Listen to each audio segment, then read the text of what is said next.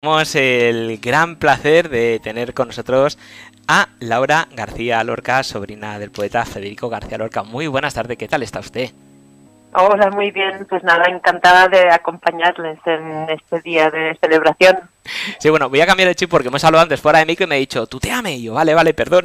es que, claro, hablar de la sobrina de Federico García Lorca directamente me sale de hablar de usted. Bueno, pues como tú prefieras. Pero bueno, intentaré, intentaré, intentaré cambiar el chip. Bueno, hoy es un día muy importante, entonces le, le tengo que agradecer que, estés con nosotros porque ya nos comentaba eh, anteriormente Grecia Peregrín que hoy era un día de muchas celebraciones precisamente ahí en Granada. Sí, hoy, bueno, muy especialmente es realmente el día de Fuente Vaquero, de su pueblo, del pueblo en el que nació.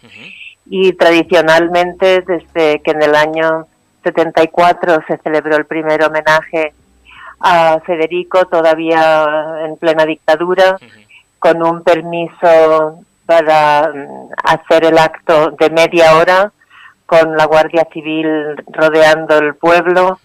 Fue un acto enormemente importante y emocionante, inolvidable para todos los que tuvimos la suerte de estar ahí. Fue de muchísima tensión y, emoción y gratitud.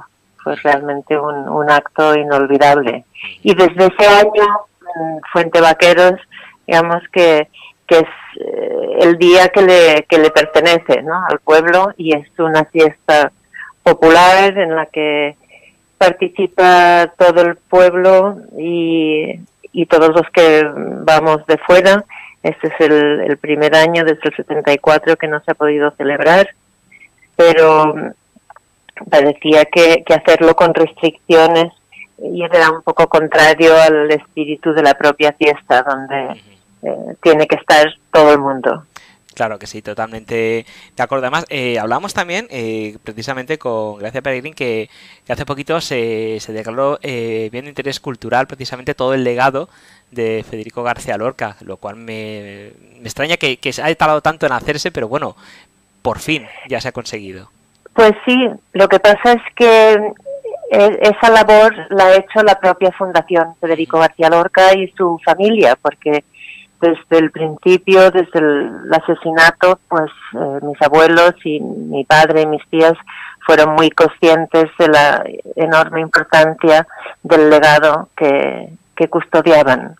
Y desde ese momento dedicaron su vida a la conservación, al estudio y a la recopilación también de, de partes del archivo disperso, con lo cual, al crear la fundación, la Fundación Federico García Lorca, como todas las fundaciones en España, tiene un carácter semipúblico y esa protección la, estaba garantizada, por suerte. Pero es un reconocimiento muy importante a, esa labor de, tantos años el que sea nombrado eh, bien de interés cultural, porque sin duda lo es. Si hay un archivo importante en España pues es uno de los más importantes y, y sí, pues ha sido también, hemos recibido con, con eh, gratitud esa, esa noticia y, y sí, eh, creo que, que es como debía ser. Pues sí, desde luego que sí. Y, bueno, nos gustaría, porque claro, nosotros conocemos al, poeta eh, a través de, sus obras, a través de, sus escritos, de su poesía, pero claro, eh, nos gustaría que mm, tú nos adelantaras un poquito también de lo que no lo conociste en vida, pero de lo que has podido recuperar de lo que te contaba tu padre o, tus abuelos, no sé. ¿Qué, Federico García Lorca nos podrías eh, presentar? Bueno, yo creo que una de las cosas tan especiales de la figura de García Lorca es que es fue tan querido por todos sus amigos y que un poco lo que recibimos, lo que reciben sus lectores, los aficionados a su obra, no es solo la obra de un escritor, sino la vida de una persona y el carácter de una persona. Y de eso se encargaron todos, sus amigos, personas cercanas, se encargaron de que supiéramos cómo era. En casa, en cambio, pues para mi padre, para mis tías, era tan sumamente dolorosa la, la pérdida, el asesinato, que se hablaba poco de él. De pequeña, cuando era pequeña, mi padre sí me hablaba pues de los juegos, de las canciones, porque yo creo que podía, eh, se sentía como que podía hacerlo más desde la distancia, recordando la infancia solo. Pero al, ir creciendo pues cada vez fue más reservado. Y solo fue ya después de morir mi padre en el año 74 eh, que que mi madre y mi tía Isabel, la hermana, la pequeña de los cuatro García Lorca, empezaron a hablar más. Y siempre en esa, recordando esa, ese carácter tan eh, cariñoso, tan eh, de apreciar lo bueno de cada uno, eh, esa, eso que coincidían todos en decir que te hacía sentirte más inteligente, más guapo, o sea que él sacaba lo mejor de cada uno. Y, y eso yo creo que entre unos y otros nos lo han transmitido a todo el mundo y por eso es figura tan querida no solo por su obra sino por su persona. Desde luego, desde luego que sí. Bueno, tenemos que decir también que, que nos lo habíamos comentado, que eres la presidenta de la Fundación García Lorca y la verdad, pues a través de esta fundación es un poco donde podéis hacer visible todo el legado y sobre todo la, obra del artista y, al artista, al, al, poeta, porque hay mucha gente que a lo mejor no lo conoce, no lo conoce del todo y, yo creo que es necesario que, todo el mundo sepa la magnitud que, que tenía esta persona. Sí, de hecho, bueno, la creación del Centro Federico García Lorca de Granada, que fue una iniciativa de la Fundación hace ya muchos años, a partir del año 2002, y que finalmente, después de muchísimos años, está ya abierta al público, ahora dentro de poco reabierta después de esta situación tan complicada.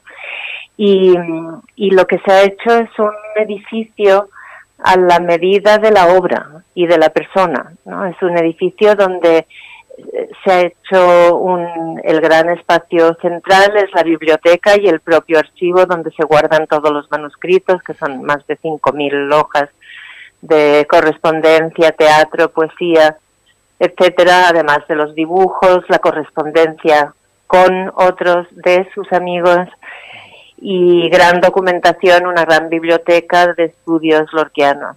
Y mm, un teatro, por supuesto, eh, un espacio escénico que tiene diferentes mm, posibilidades de uso, eh, con patio de butacas y sin, un gran espacio expositivo y una planta para hacer pues eh, talleres, conferencias, etcétera. Con lo cual finalmente hemos logrado, yo creo que un espacio que refleja la realidad de la importancia de esa figura, eh, lo viva que está, no solo en sus lectores y en su público, sino en artistas, estudiosos y creadores de todo el mundo que con los que hay se mantiene un, un diálogo permanente. hay muchos artistas contemporáneos de todas las disciplinas que sienten una vinculación uh, con, con, la obra, con distintos aspectos de la obra de Lorca y eso pues es muy gratificante a la hora de estar al frente de una institución como esta. Sí, además eh, hemos visto cómo se han hecho infinidad de películas adaptando las obras de, del poeta, eh, muchos cantantes que han adaptado sus poemas a canciones. Eh, sí. Hace poquito vimos un homenaje muy bonito de, la serie Ministerio del Tiempo también. sí. y, la verdad es que nos damos cuenta que ha sido una, una persona y un, y un poeta que ha traspasado fronteras porque no solo en España, sino a nivel internacional es conocida su obra y conocida su persona. Sí, sí, es así, en el mundo entero. Y aunque ya lo sabemos, pues no, no deja de, de emocionar cada vez que se toca uno con eso, que es cada dos por tres. Claro que sí. Y, bueno, no sé si es eh, ponerte en un apuro, pero de toda la obra, ¿cuál es tu preferida? A ver, tengo tengo varias, a veces cambian. pero fijas, a ver, en el teatro, Doña Rosita la soltera y así que pasen cinco años, que son muy distintas, pero siempre creo que siempre vuelvo a ellas. En la poesía, pues el llanto por Ignacio Sánchez Mejías y el diván del Tamarit. Y, y luego pues hay una conferencia maravillosa, Juego y Teoría del Duende. Es, esos nunca me fallan. Bueno, la verdad es que fallar no falla ninguno, pero los que siento especial mm, cercanía o vinculación. Claro. Y, bueno, eh, hemos visto también eh, precisamente todas eh, las adaptaciones que se han hecho de, de, sus obras y en todas tienen un punto en común, en el teatro en este caso, que representan a, la mujer poderosa. Es decir, pese a la época en la que la estaba escribiendo, eh, la mujer tenía, tenía el poder, tenía el control, no, no estaba, digamos, amedrentada, por así decirlo. Yo creo que eso era también algo muy significativo y muy importante. Bueno, la mujer, eh, salvo en el caso de Bernarda, que es distinto, la mujer tiene fuerza, pero en general no tiene poder. Y ahí está el drama, porque no tiene independencia, porque no tiene eh, libertad. Y ese es su fin. Eh, son mujeres que en otra sociedad pues hubieran tenido otra vida. Él eh, sí, siempre está hablando de eso, pero habla del, del daño irreparable de esa represión, de esa falta de libertad y esa limitación tan grande que en la que han vivido las mujeres, que también se puede aplicar a, claro, a otras a otras situaciones, a otro tipo de marginaciones, pues al homosexual, al, al, al pobre, al marginado, por razones raciales o de sexo o de clase. Sí, sí, desde luego, desde luego que sí. Poeta Nueva York, por ejemplo. Y en todo el, legado que, tienen en la fundación, ¿hay algo que a lo mejor aún, alguna obra, algo que aún no haya salido a la luz y que nos pudiera sorprender? Yo creo que, que todo, todo desde luego está publicado, unas cosas se conocen más que otras, pero una gran sorpresa de momento no hay. si es verdad, pues que se ha tendido a, a representar más unas obras que otras, pero ahora también se están representando las que antes eran menos representadas. Es que, no sé, y también son ciclos que, que hay más interés por unas obras que por otras. Eso también varía, ¿no? Con los tiempos y los gustos. Claro, pues eh, bueno, no quiero entretener, mucho más porque hoy es un día muy importante de muchos actos y, y, claro, es tampoco quiero abusar de... no, no, nada. Pero sí que me... de hablar con vosotros. Sí que me gustaría, al igual que, que se, lo, se lo pedía a Grecia Peregrín, que, que tú pues, nos dijeras o mandas un mensaje a aquellas personas a lo mejor que no conocen la obra del poeta, no, no se han adentrado o no conocen muy bien su figura. Eh, ¿Qué les dirías para un poco que entraran en, su mundo y le conociera mejor como persona a través de sus obras? Yo creo que ahí Lorca tuvo, escribió en tantos registros, utilizó tantos medios, que hay un Lorca para, para cada uno, un Lorca para todo el mundo. Yo invitaría a los lectores a, a, buscar en una librería, ver qué les llama la atención. Lo ideal es ir mirando con unas obras completas y ver qué es lo que lo que te llama. Pues como como sucede con con muchas de nuestras lecturas que se han vuelto importantes, pues ha sido pues a base de, de buscar. Y ahí están, y hay un Lorca, eso estoy, lo sé, estoy convencida para, para todo el mundo.